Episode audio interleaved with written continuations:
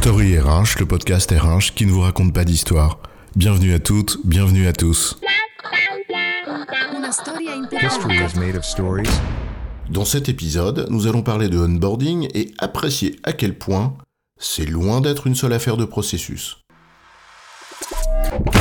C'est sympa, chef, d'avoir acheté des croissants, c'est cool. C'est quand même bien agréable de se sentir accueilli, surtout quand on commence à 8h du matin. Oui, je pensais que c'était quand même mieux de pas faire la séance d'enregistrement qu'on avait prévue, le ventre vide. Sauf que c'était hier, chef. Et hier, je me suis pointée, comme prévu, à 8h du matin. Bah, il n'y avait pas de croissant. Et pour cause, bah, t'étais pas là. Voilà ce qu'on appelle un gros raté. Lorsqu'il s'agit d'accueillir, encore faut-il bien accueillir. Dieu sait le nombre de dissonances qui peuvent arriver. Alors, le onboarding qui fait la gueule. C'est quoi l'histoire? Les mots sont troubles, non? Combien de personnes traduisent onboarding par intégration? Pourquoi pas, mais d'un côté, welcome on board, on t'embarque, tu montes à bord, mais on ne t'a pas demandé d'enfiler un t-shirt de marin et de saluer le drapeau, tu es juste accueilli à bord? Et de l'autre, un terme qui désigne le processus humain au travers duquel une personne devient membre d'un groupe, en l'occurrence l'entreprise, en en adoptant plus ou moins de bon gré les codes, les valeurs, les normes, etc. Ouais, ce n'est pas le sujet, mais quand même. On sait en outre à quel point, a fortiori lorsque l'on fait face à de très nombreuses et intenses difficultés de recrutement, le onboarding est important.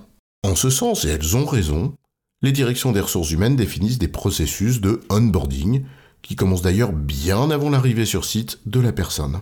Et ces processus décrivent les étapes avec tout ce qu'elles doivent comporter. La préparation de ton arrivée, ton package d'accueil tout prêt pour que tu ne galères pas, les petits goodies plutôt sympas et les petites attentions supposées montrer à quel point tu es attendu. Le séminaire d'intégration, le parcours des gens à rencontrer, l'accueil de ton manager, la visite du site, que tu saches quand même où est la cantoche. Bref, on va pas te le décrire ici, c'est désormais commun. Ça relève d'une bonne idée et d'une bonne intention. Évidemment, il faut accueillir celles et ceux qui arrivent. Évidemment, il faut penser l'expérience qui sera la leur du jour où tu leur as dit Ok, on t'embauche, jusqu'à ce qu'ils se sentent pleinement à l'aise dans leur basket. Ou plutôt d'ailleurs désormais quand eux ont dit j'accepte de venir chez toi. Et t'as intérêt à être à la hauteur de la promesse et de pas de me l'avoir joué à l'envers façon maison témoin. Bref, un processus de onboarding complet et chiadé, pensé selon l'expérience qu'elle fait vivre aux intéressés, c'est un peu la base. Sauf que, comme pour tout processus, ça ne se joue pas dans les belles étapes que tu as si bien décrites dans un joli PowerPoint, ni dans la welcome app au demeurant sympa et utile que tu as mis à disposition des gens. Bah ouais, ça se joue aussi dans la manière de faire, dans les comportements des uns des autres, dans l'état d'esprit qui mettent les gens. Et là, comment te dire? Gare aux dissonances et aux grosses maladresses. On est tenté d'en raconter quelques-unes, ne serait-ce que pour le plaisir. Tiens, la plus grosse. Celle-là, j'y croyais à peine. Cette responsable d'établissement nouvellement embauchée pour en prendre la responsabilité dans une grande entreprise. Et qui pointe sa truffe, mais l'établissement en question était fermé le jour de sa prise de poste.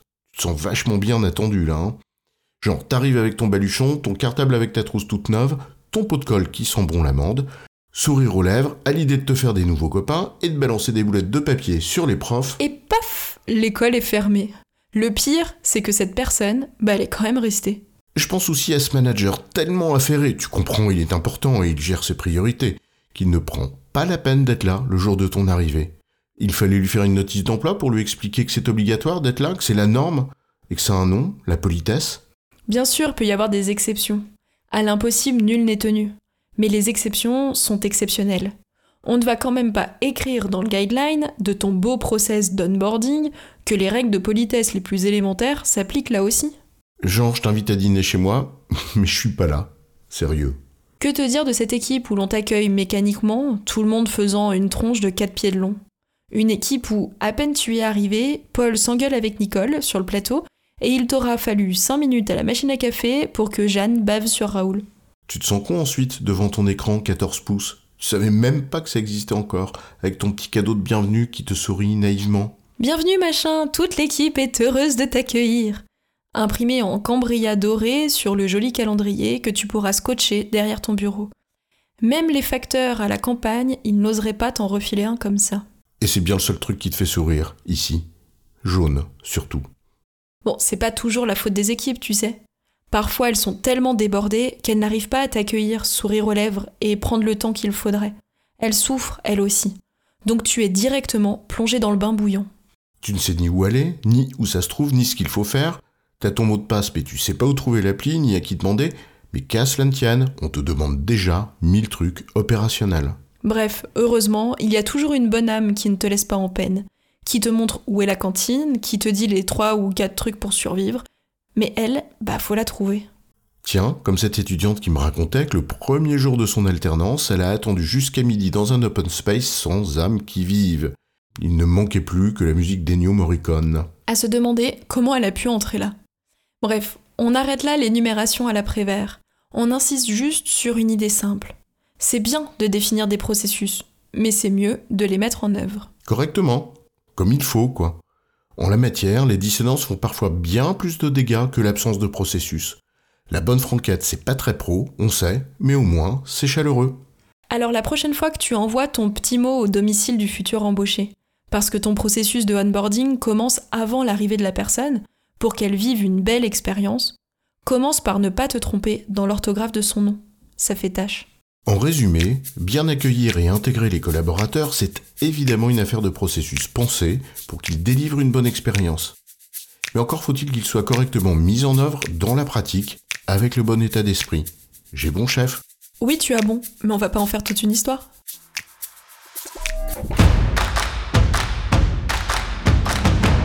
Story RH, le podcast RH qui ne vous raconte pas d'histoire. Retrouvez tous les épisodes sur storyrh.fr.